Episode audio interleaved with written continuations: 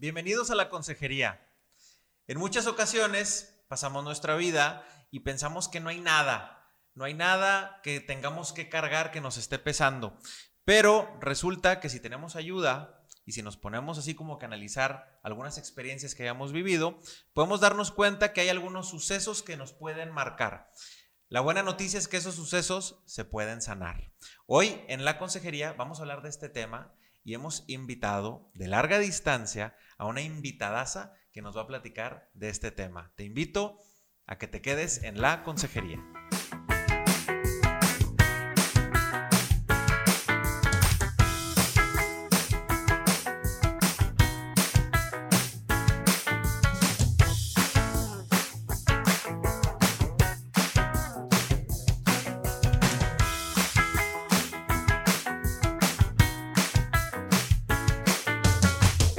Hola, ¿qué tal? Yo soy Carla García y junto con Indalecio Montemayor, bienvenidos a este podcast de la Consejería, transmitido desde Monterrey, Nuevo León, México.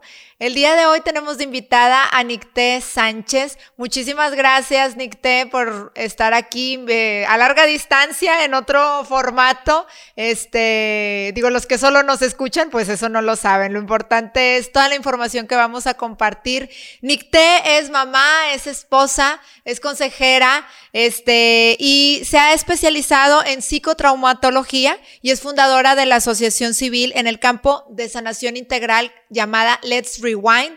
Y pues vamos a estar platicando con ella de todo este tema que tiene que ver con eh, la sanación y superar pues algunos eventos que pueden resultar por ahí complicados, ¿no? Para, para superar en la vida. Muchas gracias, Nicte, por estar aquí. Hay un gusto, Carla Indalecio, de verdad. Muchas gracias por el espacio, por la confianza. Un gusto también compartir con toda su audiencia desde aquí, desde Veracruz. Eso está padrísimo, ¿no? Aprovechar la tecnología. Sí, qué, padre que se pueden dar estas, estas cosas, este, y pues aprovechar el conocimiento y el acercarnos a gente que no está, este, aquí físicamente, ¿no? Así es, no. Pues hay que aprovecharlo y muchísimas gracias. Gracias a ti, Nicte. Platícanos un poquito.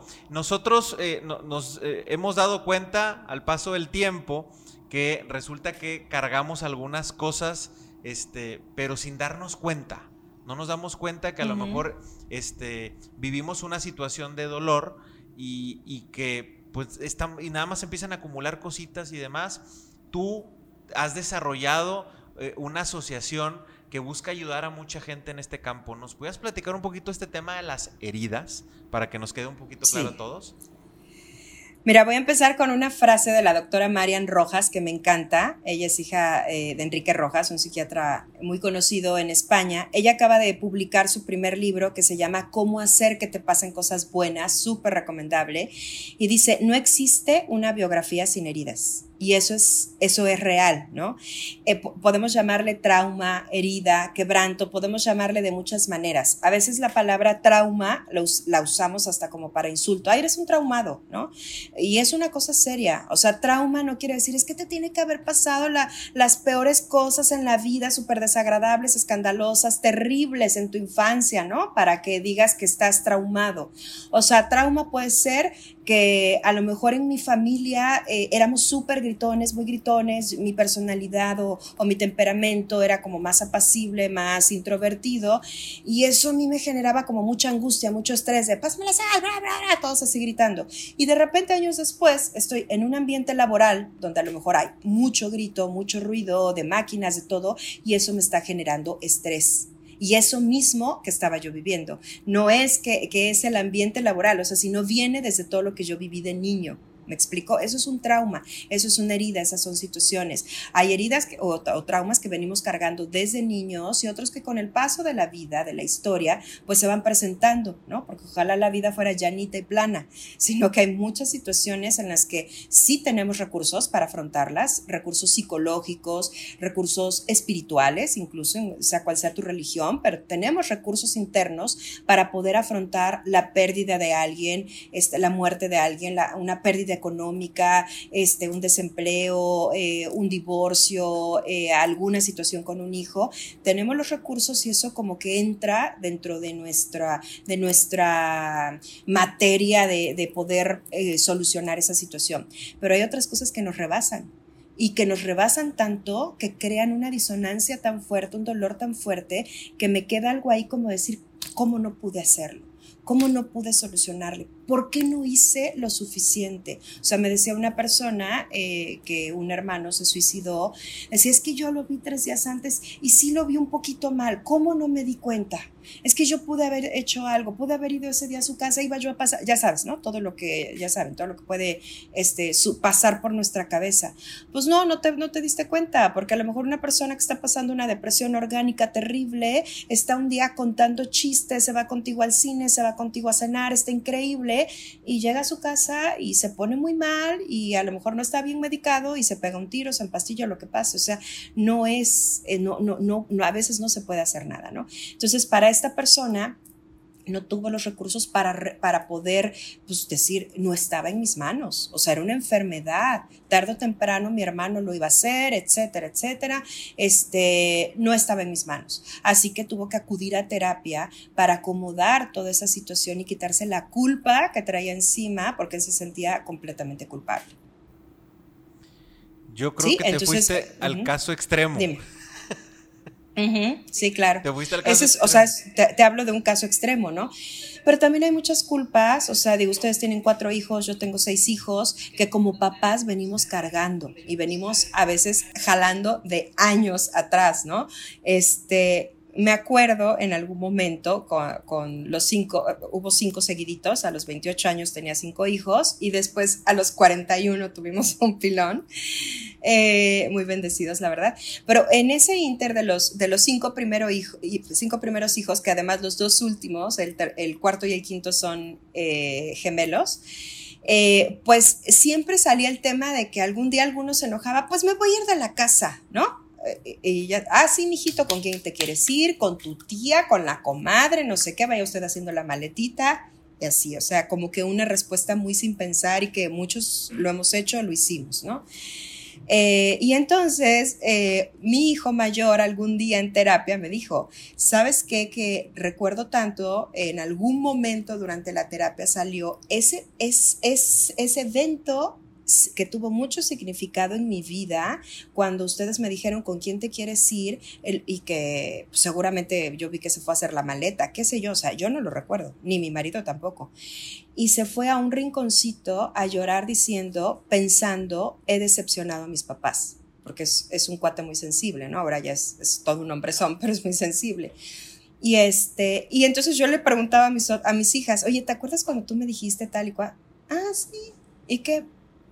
Pues nada, me acuerdo que iba a hacer la maleta y que me quería ir a casa de mi tía porque cocinaba bien rico y que no sé qué y no sé cuánto y tal y cual. O sea, si ustedes se dan cuenta, dentro de una familia de varios hijos, podemos estar viviendo el mismo evento y cada uno lo toma diferente, ¿no? Oye, ¿te acuerdas cuando mi papá llegó súper borracho el 24? O sea, para mí fue una vergüenza horrible, me fui a esconder, lloré, fue la peor Navidad de mi vida, ¿no? El otro, ay, mi papá estaba súper simpático, ¿cómo le exageras? Pues sí se pasó un poco, pero no fue tanto. Y otro puede decir, ¿cuándo?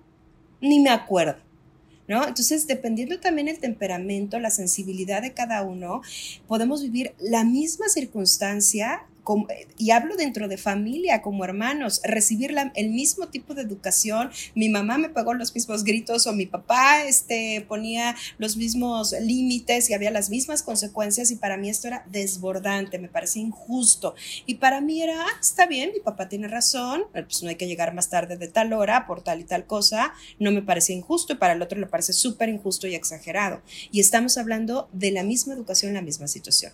No se diga ya con, con gente que no estamos criados y que no tenemos, este, por los mismos papás o figuras de autoridad, que tenemos diferentes circunstancias, pues obviamente que si aquí estamos este, juntos, ¿no? Y empieza a temblar, pues vamos a tener diferentes reacciones totalmente. Y a lo mejor para Carla el evento queda marcado de cierta manera, es que, tiene a su hija en la ludoteca, eh, eh, ¿no? O sea, este es primero mi hijo, para ti mi equipo, ay, sí, nada, mi, mi, hijo, ¿no? Primero, este, Miguel va a estar histérico, que ya se nos cortó todo, ¿no? O sea, cada uno vamos a reaccionar, si yo estoy en un quinto piso, voy a decir, ya, o sea, ya no bajo, ya no llegué, cada uno reaccionamos de diferente manera.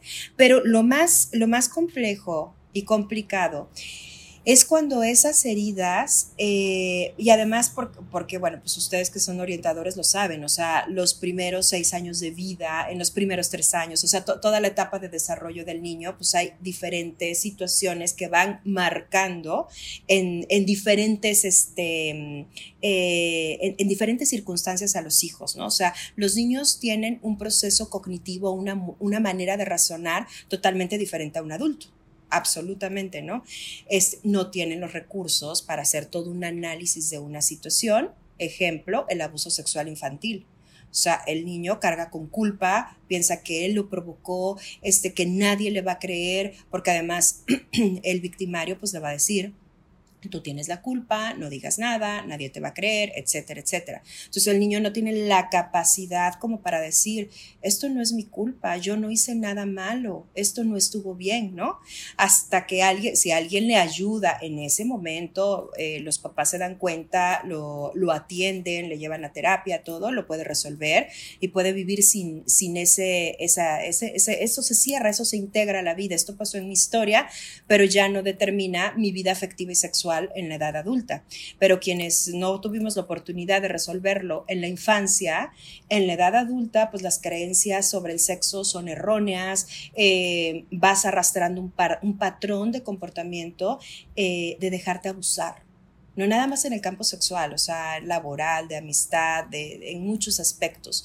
Entonces, eh, pues sí, pues sí, porque no lo resolviste cuando lo tenías que resolver y entonces ese proceso cognitivo de cómo tú lo comprendiste lo llevas hasta la vida adulta. Y entonces empiezas a vivir situaciones en la edad adulta que dices, no corresponde, ¿por qué me siento así? O sea, ¿por qué me da culpa o por qué me da vergüenza mi cuerpo o qué es lo que está sucediendo conmigo? Entonces es muy, es muy importante que todo aquello que haya quedado en la infancia lo vayamos sanando y resolviendo. Eso no quiere, la sanación es de toda la vida, eso es un proceso. La sanación integral es para toda la vida pero no es lo mismo que yo les diga ahorita, oigan, me ayudan a cargar esta caja que está aquí en el piso enorme y que te agaches ligero y entre los tres la cargamos, a que agáchate, pero además traes aquí una piedra encima y haces así y dices, ay, no se puede, está muy pesada. No es lo mismo decir, ¿sabes qué tengo que enfrentar ahorita la enfermedad de mi esposo o de mi esposa? Este, vivir todo este duelo, todas las circunstancias que nos están envolviendo como familia, pero voy con esto y solo con esto. Pero no traigo cargando de cuando mi mamá murió de cáncer y todo lo que se presentó en la familia y que, y que nos quedamos huérfanos de chicos y tal, y que me viene así como detonando pa, pa, pa, pa, pa, pa, hasta llegar a esto no es lo mismo. No sé si me explico. Claro. O sea, enfrentas la vida con mayor ligereza. Nicte, y, quisiera hacer énfasis en uno de los ejemplos que acabas de dar, eh, suponiendo el abuso a un niño. Y a lo mejor alguna gente que nos está escuchando va a decir, es mi caso, porque pensamos que eh, somos únicos y únicamente eh, me pasó a mí, puede pasarle a mucha gente eso, este, y a lo mejor no lo quieren decir o no quieren pedir ayuda porque vamos a irnos también a otro, a otro ingrediente adicional, seguramente te ha tocado a ti, que no recibió la ayuda de sus papás, que a lo mejor sí, sí les dijo que ese tío, ese abuelo, ese amigo, etcétera, les hizo algo, tuvo un abuso sexual, le dice a los papás, pero los papás le dicen, no es cierto, tú tuviste la culpa, al contrario, el papá se vuelve a lo mejor dudando del hijo. Entonces, eh, ya le estamos dando otro ingrediente adicional, a lo mejor a esa herida que trae. Eh, ¿Tú qué le recomendarías a esas personas que nos están escuchando?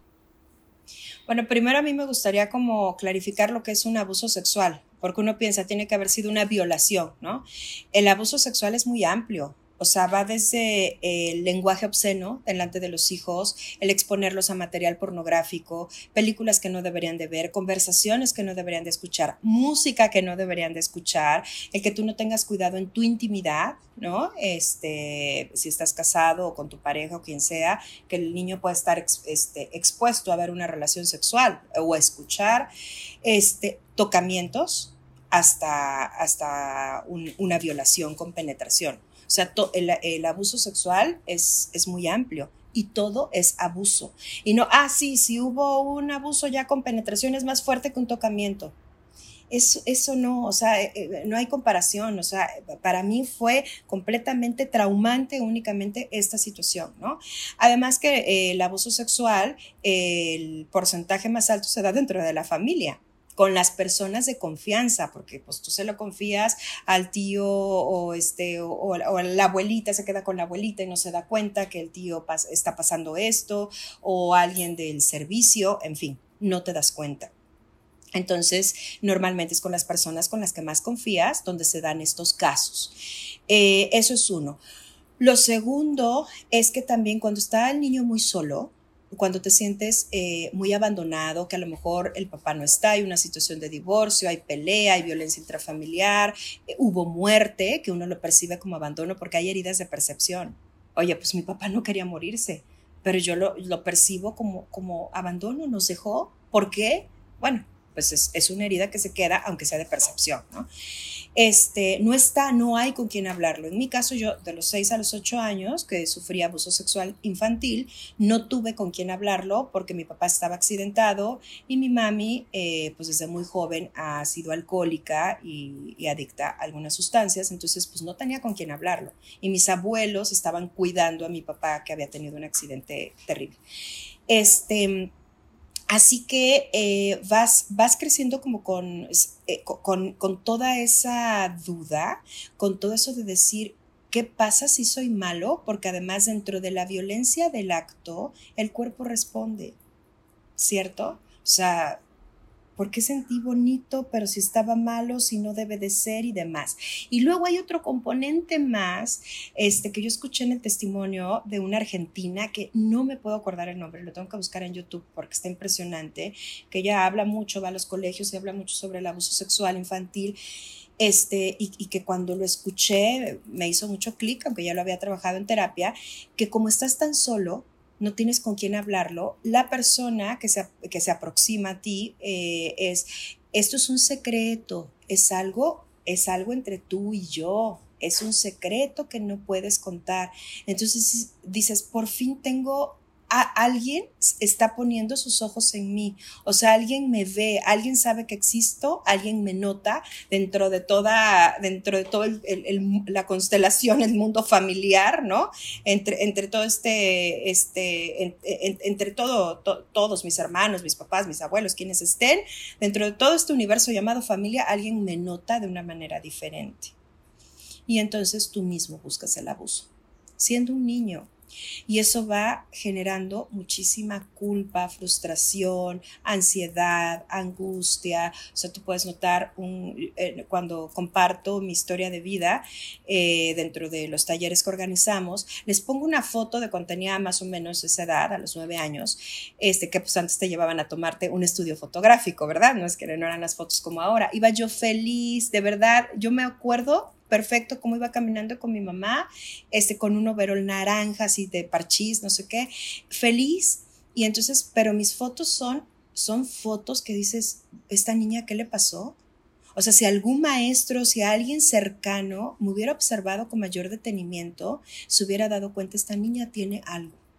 Obviamente por mi circunstancia, este, nunca tuve un sentido de pertenencia fuerte, fui a más de 11 escuelas por toda la, variante familiar entre mis papás, padrastros, madrastras, etcétera, pues no había tampoco chance de que alguien lo observara. Pero el, el observar a los niños más allá de un berrinche, de una pataleta, de, de que veas a tu hijo todo el tiempo enojado, ¿no? A tu hijo, a tu sobrino, a tu educando, enojado, es eh, eh, el típico buleador, yo me volví la típica buleadora del salón, que además hacía participar a todo mundo, yo decía, antes de que me hagan, yo hago, ¿no? Ahí puedes observar que ese comportamiento está escondiendo algo detrás. No es eso lo que está tratando de hacer el niño, no está tratando de hacer un berrinche, no está tratando de ser un mal niño, está pidiendo ayuda a gritos, pero a gritos. Me acuerdo que el fotógrafo decía, sonríe niña, sonríe. Yo decía, estoy sonriendo. O sea, yo, yo estaba muy contenta porque me había vuelto a reencontrar con mi mamá y me iba a ir a tomar una foto. Y yo enseño las fotos y todo, pues no, ¿cuál sonrisa? No había nada, ¿no? Claro. Y, y tú lo que nos estás invitando con esto es a poner atención como papás.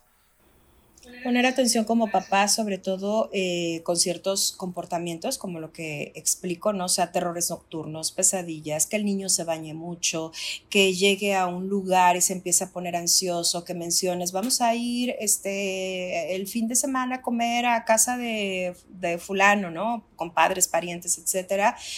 Y, y, que observes, o sea, si el, el, el, niño está inquieto, te dice que no quiere ir o te dice que no quiere estar ahí, bueno, ¿qué pasa, mi amor? Lo que tú, lo que tú me digas, yo lo voy a creer. No voy a poner nunca en duda lo que tú me digas.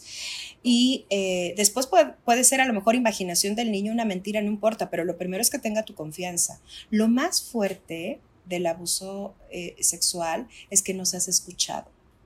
Me acuerdo que en terapia, haciendo terapia con Brain Spotting y MDR, que son abordajes psicológicos muy, muy buenos, que los manejan allá en, en, Monterrey, el Instituto Iceberg, que son excelentes, este, porque te ayuda a que sin necesidad de narrar, ¿no? Eh, me acuerdo que en toda mi búsqueda para, para poder trabajar con toda esta situación y muchas otras situaciones que se dieron, caí con, con o sea, cinco años perdí tiempo y dinero, pero una, un, con un este, terapeuta, era psiquiatra este, especializado en psicoanálisis. Quería que le narrara con pelos y señales el abuso que yo recordaba. Recordaba solo uno y hubo, hubo varios.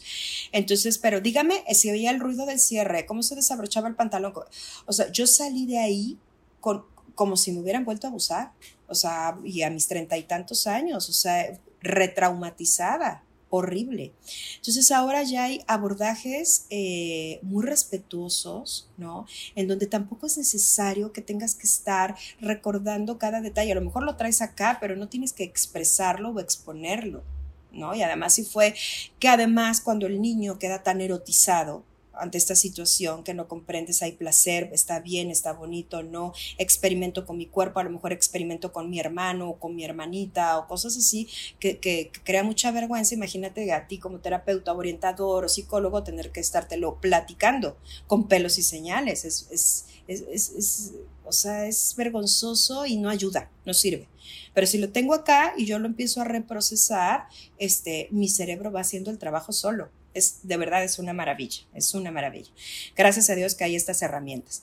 Entonces, eh, yo recordaba que era como, como sentir una, una, sensación física de ahogamiento cuando, cuando estábamos reprocesando toda esta situación de abuso. Claro, mi voz había sido apagada. Yo no podía hablarlo no, porque no tenía con quién hablarlo. Con la primera persona que lo hablé fue con mi marido antes de casarnos y con mis papás muchos años después y después en terapia. Entonces era ese decir, o sea, no puedo contar algo tan, tan duro que me sucedió, no lo puedo hablar, no lo puedo expresar. Y a lo mejor eh, si lo hubiera expresado en ese momento, en el ambiente en el que estaba, donde no estaban ni mis papás, ni mis abuelos, ni estaba con gente tan cercana, sino con familia política, pues me hubieran dicho que me callara y que no dijera nada o, hubiera sido tal vez amenazada por más personas, porque era un patrón que se repetía dentro de la familia, como el solapar el abuso. Ahora, Nicte, luego no necesariamente, como tú decías hace, hace ratito, a veces todos estos procesos, específicamente del abuso infantil, este, a veces al niño se los presentan mucho como un juego.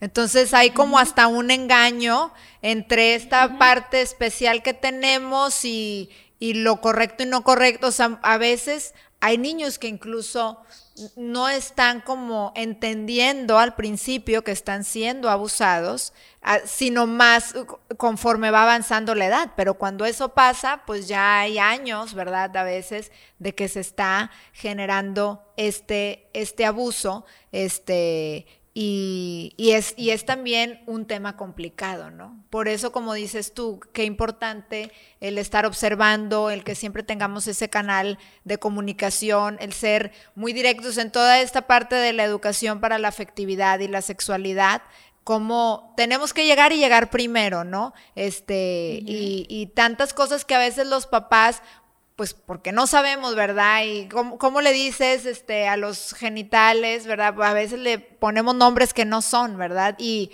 esos nombres que no son, pues también los puede usar un abusador para, eh, para, para hacer un encantamiento, para hacer un juego, para hacer, y ahí es aprovechar también esos, pueden aprovechar esos recursos, ¿no? De una, de una, de jugar con esta creatividad y esta facilidad que tienen los niños para involucrarse en un juego, ¿no?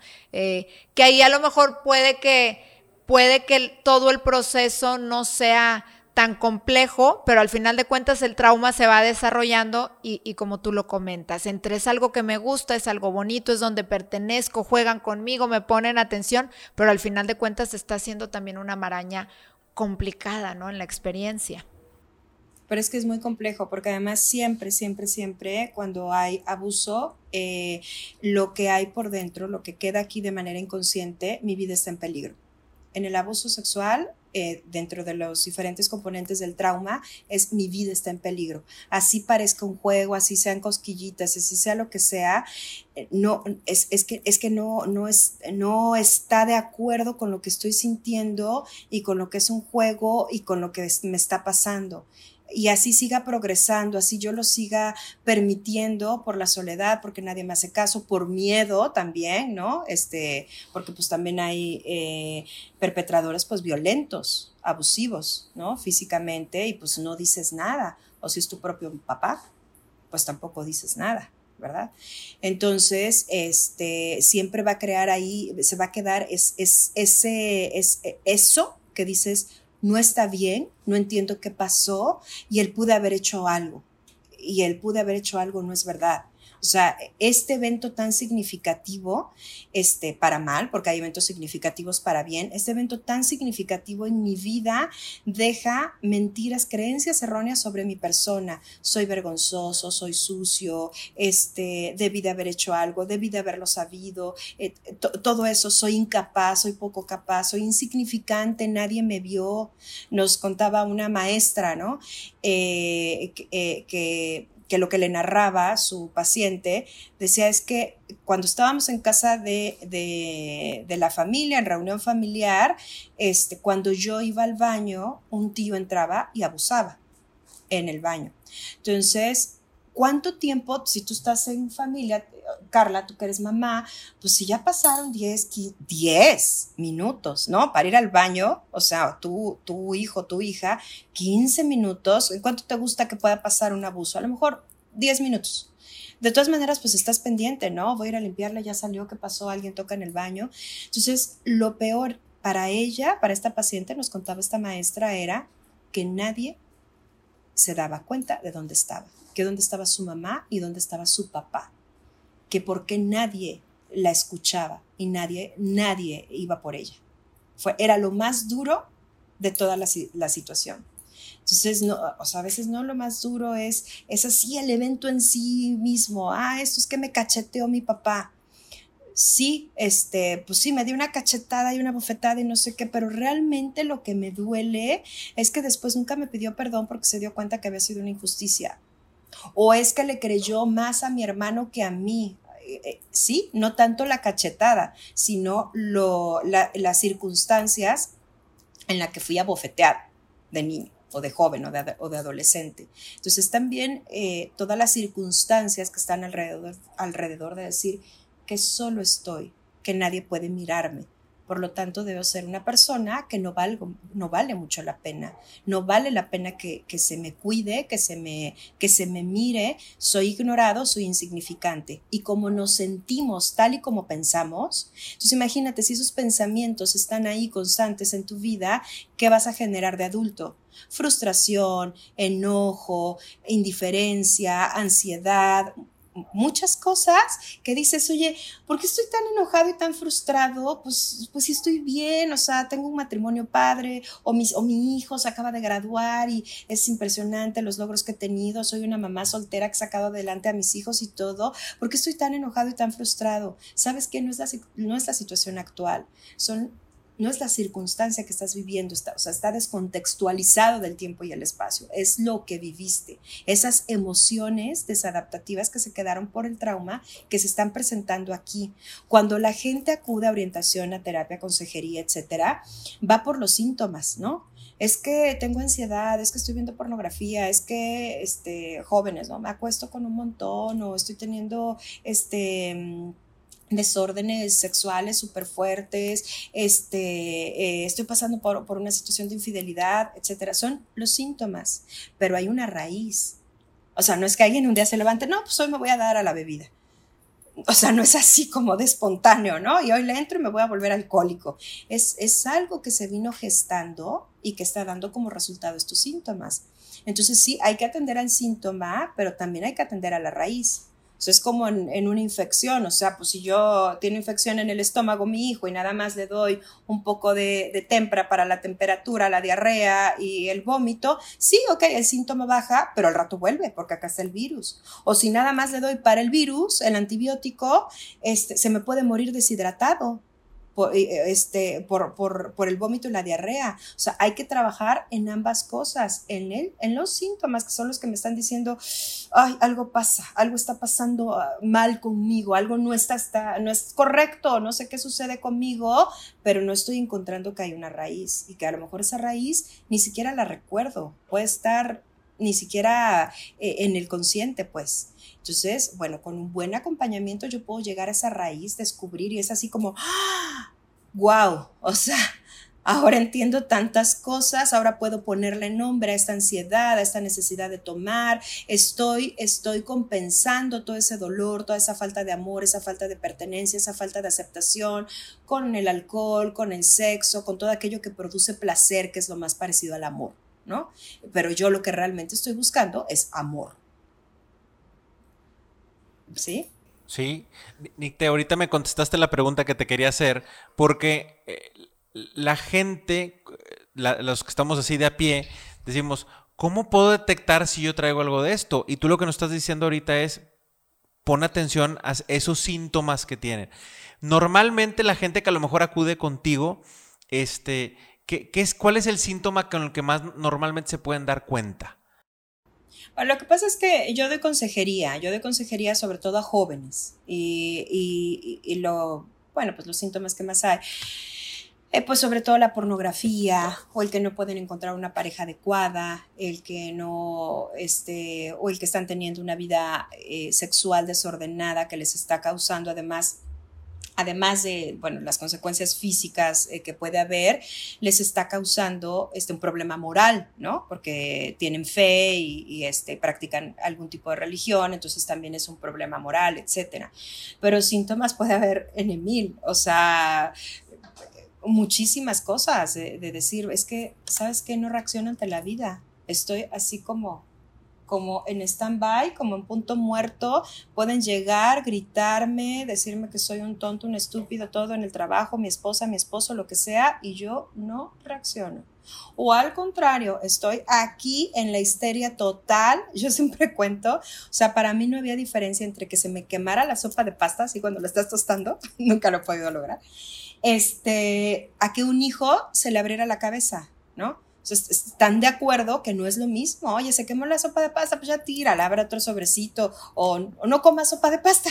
O sea, come arroz o es otra cosa. Era, es que ¿por qué no me sales? Que no es posible, es que siempre lo mismo, caramba, no sé qué, no sé cuánto, ya.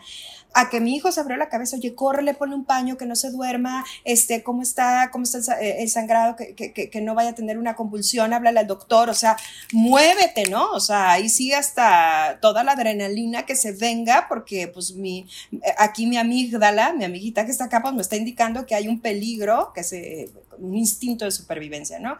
Ese todo el sistema límbico del cerebro me indica, hay algo que tenemos que hacer, porque hay, de verdad, sí hay, hay peligro, pero no, pues cuando pasan este tipo de cosas. Entonces, cuando has vivido situaciones en la vida constantes de riesgo, ¿no? Eh, pues alcoholismo, violencia intrafamiliar, este, a lo mejor el, que no te tomaran, eh, papás ausentes, que no te tomaran en cuenta, que no te preguntaran, eh, cuidados por persona, personal del servicio, etcétera, cosas de tipo de abuso sexual, físico, etcétera, etcétera, etcétera.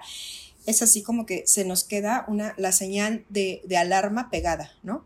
Tienes ahí como como tu alarma de este, sísmica pegada así, pa, y entonces todo lo percibes como peligro. Eh, la vida no la ve uno siempre este, a través de las heridas que traes sin resolver, pero hay ciertas cosas que nos detonan, que son personas, lugares y situaciones como lo que explicaba yo al principio, tengo una familia súper ruidosa, gritona, no sé qué, no sé cuándo. Entonces, cuando entro en un ambiente laboral o además soy maestro y entro al, al, al salón y son gritos y todo, a mí me empieza una angustia. ¿no? Y entonces me pongo ogro y empiezo a gritar y me, me, o sea, me salgo de mis casillas. O sea, eso, eso es un síntoma. ¿Por qué me pongo así de intolerante? ¿Qué es lo que me está sucediendo? Bueno, eso es un lugar, una situación, lugares. Es que cada vez que que venimos o regreso a mi ciudad de origen, este, donde era la casa de mi abuela, yo me pongo muy angustiada, es que hay un pleito familiar horrible cuando era chica y casi se pelea y nos dejamos de hablar todos, lo que sea, o alguna persona, ¿no? Que me está detonando.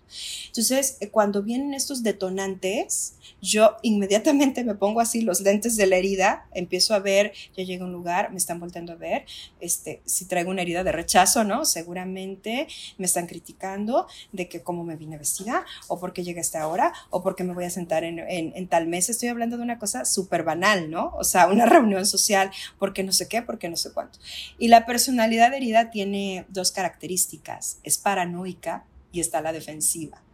O sea, te crea paranoia, estás viendo más allá de lo que realmente está pasando.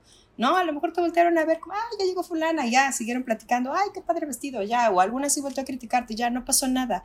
Pero no es que todo el salón estaba hablando de ti, diciendo tal y cual, o, o sabías que se está divorciando, ¿no?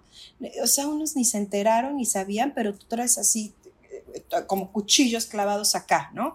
Y eso te hace ponerte a la defensiva. Y eso hace también generar sentimientos de rechazo hacia uno mismo. Entonces, esa es la importancia de sanar. Esa es la importancia de estar también en contacto con nuestras emociones, porque el mundo emocional es como el punto de convergencia de todas nuestras dimensiones. O sea, tenemos una dimensión espiritual, por supuesto, tenemos una dimensión corporal, una dimensión psicológica, una dimensión social, pero hay un punto de convergencia, porque desde dónde siento, desde el, de, pues, si me das un pisotón ahorita, pues me va a doler, ¿no? O sea, si hay algo que traigo cargando, un duelo no resuelto, la muerte de mi mamá tan trágica y no resuelta, pues es, algo que me está doliendo, ¿no? O sea, si practico alguna religión o algo y tengo un momento este, espiritual increíble, pues lo siento. O, si estoy enojado con Dios, pues también es algo que me está afectando. Entonces, es, es este el mundo afectivo, la afectividad, que es donde está toda nuestra, todos esos eventos significativos, donde están todas nuestras emociones, pues es como el termómetro, ¿no? Donde está mandando el bombeo de todo eso que estoy sintiendo. O sea, los sentimientos es como el mundo subjetivo y las emociones es como lo manifiesto.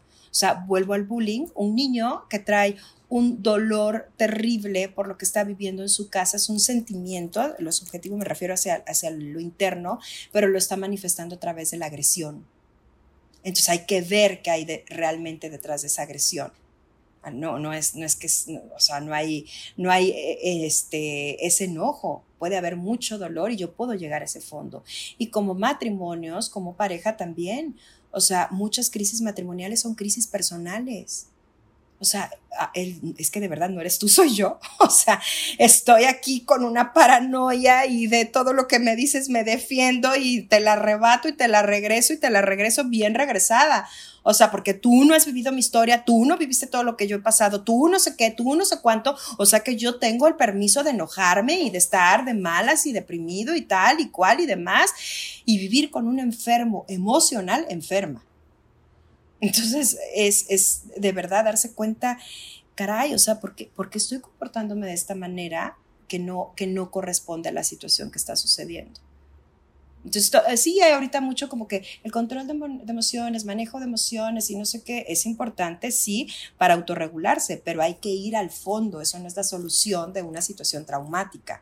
Eso pues te ayuda a automodularte, a autorregularte, a no salirte de tus casillas, pero hay que hacer todo un proceso para poder llegar y ver por qué yo estoy siempre enojado porque yo estoy siempre, este, veo todo negativo, porque siempre estoy estresada, porque siempre estoy ansiosa hay algo. Y esa ansiedad, además, ¿cómo la canalizo? Ah, pues con el alcoholito. No, pues este, con la pornografía.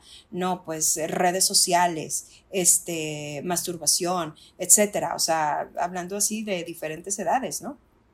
Cómo yo estoy canalizando todo esto, todas estas emociones que me ponen, que me perturban, que me molestan, que me ponen mal.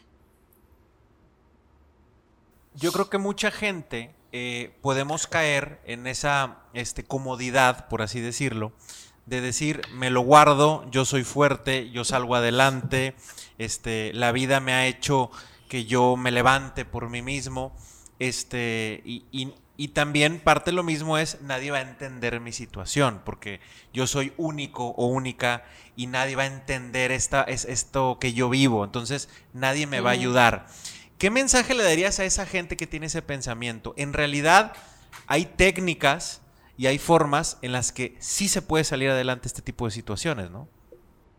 Bueno, hay una cosa que se llama resiliencia, ¿no? En donde tú te puedes estirar así como liga, liga y volver al lugar y así vas y, y hay gente que tú dices, qué brutosa, qué vida tan pesada y, puedes, y puedes ver la fe que tienen y el amor con que, con que o sea, cómo han salido adelante, ¿no? O sea, que tú dices, yo ante estas circunstancias creo que jamás hubiera podido. O sea, está, está todo ese componente, pero al final, de verdad, lo que no se integra se desintegra y lo que no se sana se pudre tarde o temprano es, es como traer un grano, esos que no tienen cabeza y duelen horrible, ¿no? Hasta que no lo picas y sale la pus, es, eso no se sana, ya, ay, ya no me duele como dolía, porque además te vas acostumbrando a sufrir o te vas acostumbrando a que tú puedes resolver todo. Y también hay que ver que hay detrás de ese que yo soy autosuficiente y yo puedo resolver todo. Yo, yo, me, yo me tengo que valer por mí mismo. ¿Por qué no puedes ir y pedir ayuda? ¿Por qué no haces contacto con lo más vulnerable de tu persona, sobre todo los hombres? No, no, yo, cabeza de familia, empresario ejecutivo, tal y cual. No, no, yo, ¿cómo me van a ver desmoronarme? No, oye, conecta con esa vulnerabilidad, coméntasela a tu pareja, coméntasela a tu esposo, a tu esposa. Estoy así, esto duele tanto. En los talleres que tenemos para jóvenes, hablamos de ese tema o sea, es que ahorita es muy padre, o sea, se la pasan que el antro, que el viaje, que esto, que el otro, o sea, es, parece pues como agencia de viajes, vemos todo lo bonito del otro y pues yo soy el fuerte, yo bien y te voy a proteger y te voy a mantener y todo va a estar bien y yo siempre amanezco bonita, así me despierto, ¿no? Este, pero yo nunca te he hablado de que, ¿sabes qué?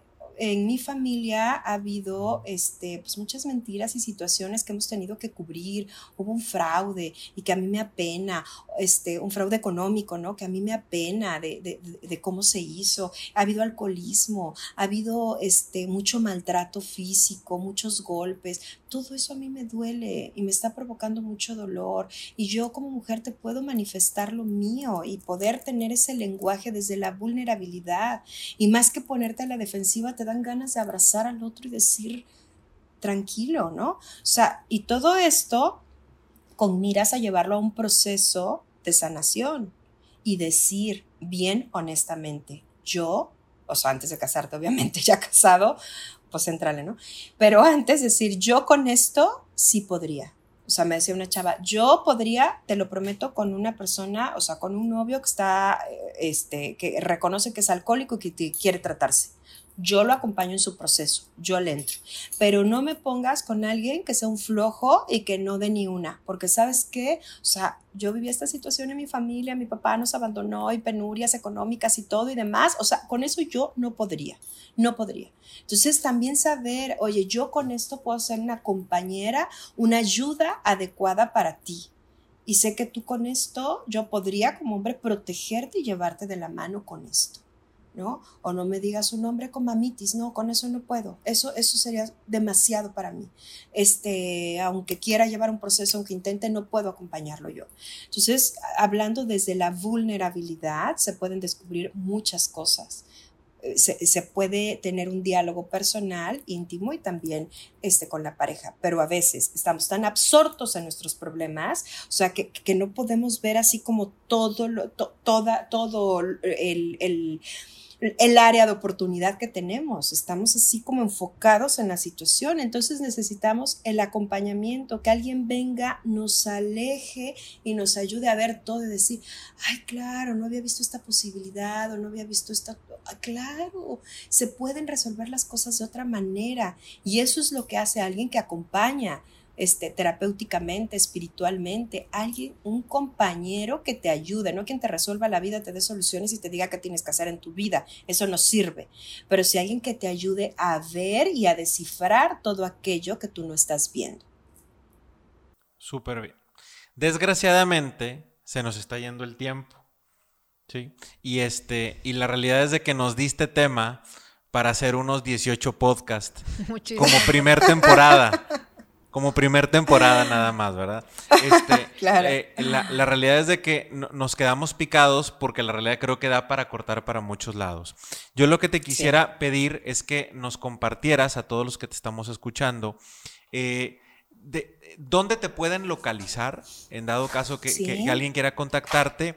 Y si tienes próximos talleres o cursos y demás, que nos pudieras dar una idea de, bueno, la gente que nos escucha en podcast, pues la realidad es de que pues no puede escuchar este un día, pero nos puede escuchar tres meses después, pero que sepan dónde pueden consultar este, las próximas fechas de algún curso que puedas llegar a tener, Nicte. Bueno, tenemos una página web, es www.letsrewind.com .mx, que me vas a hacer favor ahí de poner en las tiritas, ¿verdad? Porque es así difícil de, de, de, letrear. Pero es www.letsrewind.com.mx. Ahí tenemos todas las fechas en donde vamos a estar presentando talleres. Tenemos talleres de fin de semana y tenemos talleres de seis días, en donde hacemos un trabajo psicoespiritual. Entonces hay todo, todo un equipo terapéutico, todo un equipo de apoyo espiritual, etcétera, ¿no? Es, es, es un trabajo bien grande el que se hace. Y no es, pues no vendemos milagros, ¿verdad? No se resuelve tu vida en un fin de semana ni en seis días, pero sí puedes iniciar o continuar un proceso de sanación, de sanación integral en todos los Eh, las, las, fechas más próximas, 20 al 22 de marzo en Guadalajara y 27 al 29 de noviembre en Hermosillo. Eh, perdón, de marzo en Hermosillo. O sea, esos son los dos talleres siguientes. 20 al 22 en Guadalajara y 27 al 29 en Hermosillo. Pueden consultar cómo inscribirse y todo en nuestra página web. Pero también ofrecemos el seguimiento a quienes van a, los talleres y a quienes no pueden ir a los talleres. También habemos este, todo un grupo de, de que damos consejería, orientación, psicólogos, terapeutas con los que pueden contactar en línea. O sea, eh, además, eh, pues desde la espiritualidad que nosotros manejamos, este, con esa certeza de que van a comprender, ¿no? De que va a haber un clic desde, desde el punto de vista religioso y además, pues también desde el punto de vista eh, profesional, bien preparados. Entonces, se puede tener terapia en línea y atender a gente que está pues en otros países, este, todo este grupo ahí también dentro de la página lo pueden contactar o me pueden escribir a te escucho con doble e, te escucho arroba letsrewind.com.mx. Súper bien. Pues yo, nosotros como quiera todos los que nos están escuchando van a encontrar al pie de la descripción esta información que nos has dicho con la página y con, el, correo electrónico. Y los que nos están viendo a través de Facebook o los que nos están viendo en YouTube lo van a poder ver también aquí. Y los estamos etiquetando también para que te puedan contactar directamente. Eh, Nicte, este, quiero que públicamente lo digas, que nos vas a dar oportunidad de volver a tener otra sesión, porque creo que nos quedamos con varios puntos a tratar, pero este, ojalá no, podamos tener otra oportunidad de platicar contigo, porque la verdad, este, hay muchos temas todavía por abordar. Creo que has despertado eh, mucha gente que nos está escuchando inquietudes. Yo creo que de vivencias propias, pero también yo creo que es algo que nos tenemos que quedar todos y los que somos papás de tener las antenas bien finitas, estar con los ojos bien abiertos a ver todo tipo de detalles que podamos encontrar en nuestros hijos, que yo creo que es ese tesorito que estamos cuidando y que a lo mejor estamos cuidando con cosas muy banales, este, que si la escuela, que si el deporte, que todo, hay cosas mucho más trascendentales para su vida que a lo mejor eso que nos está preocupando ahorita, ¿verdad? Así es, así es. Eh, la oportunidad es para mí de poder compartir, se los agradezco muchísimo. Este, y pues la verdad es que todo esto surge de una experiencia de vida y de un proceso de sanación que tuve que llevar, porque a quien yo me estaba llevando entre las patas era la gente que más amaba por no poder sanar todas este, este, tipo de situaciones que venía cargando desde la infancia. Entonces era yo una mamá, una esposa haciendo berrinches y con reacciones de niña de esa niña que pedía atención a gritos y que nadie se la dio. Entonces, pues sí es muy importante el, el poder también ser muy honesto, muy humilde y decir, necesito ayuda y ya, porque tengo muchas responsabilidades y pues como los hijos, ¿quién más, no?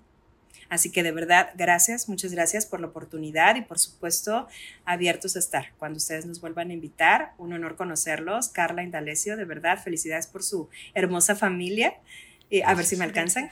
Este, ¿no? Van por cuatro, a ver si, si a ver, son competencias. De, repente llegan esas sorpresas maravillosas. sí, de los, de los, de los gemelos y demás y así, ¿verdad? Se multiplican. sí, hubo de todo como en botica. Muy bien. Yo creo que todos, yo creo que todos tenemos claro ese testimonio tan padre que tienes de que, y yo creo que nos, lo, lo debemos de tomar muy en cuenta, podemos vivir algunos más fuerte, otros menos fuerte, que lo, para cada persona va a ser diferente. Pero fíjense el caso de Nicté, que vivió una situación complicada y no nada más se queda con eso, lo pudo sacar adelante y no solamente se quedó con eso, sino que lo quiso compartir y el hecho de, de tomar esa iniciativa, de crear una asociación y tener esa iniciativa de querer compartir ese testimonio y compartir herramientas, la verdad, pues habla mucho de que esto se puede sanar, esa herida puede salir adelante y no solamente es sano y me lo quedo para mi familia, sino que puede trascender. Que todo el mundo se quede también con esa, esa idea de que a, lo mejor no piense tan en grande, pero va a trascender con tus propios hijos y con tu esposo, que creo que con eso vamos a ir de gane. Eso es eh, donde tienes que trascender. Lo demás que se pueda dar, pues es algo maravilloso. Y nada más aclaro que somos un equipo bien grande. O sea, la inspiración nació acá, pero toda la gente que, forma Let's Rewind es un equipazo, de verdad, con el que me siento súper bendecida.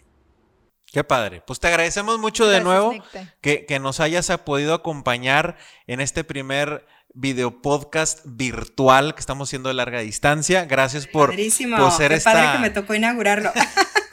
Gracias por apoyarnos y tener paciencia. Y le queremos agradecer también a todos ustedes que nos han acompañado en este podcast. Les recuerdo nuestras redes sociales. Pueden encontrarnos en Facebook, en Twitter, en Instagram, en TikTok. Pueden encontrarnos como Family Link. Y este podcast lo pueden ver en, nuestra página de YouTube, también en Facebook. Todos los jueves lo publicamos. Y también pueden escucharnos este podcast en Spotify y en Apple Podcast como La Consejería. Les agradecemos que nos hayan acompañado el día de hoy. Este contenido estoy seguro que es valioso para todos, pero muy probablemente es muy valioso para tus amigos. Te invito a que lo compartas porque nunca sabes a quién le puede ayudar este contenido eh, tan valioso de gente eh, tan apreciada que, quiere, este, eh, está haciendo una labor tan importante. Estoy seguro que tú también con solo compartir le vas a ayudar a mucha gente. Te agradezco que nos hayas acompañado y nos escuchamos la próxima semana aquí en la consejería.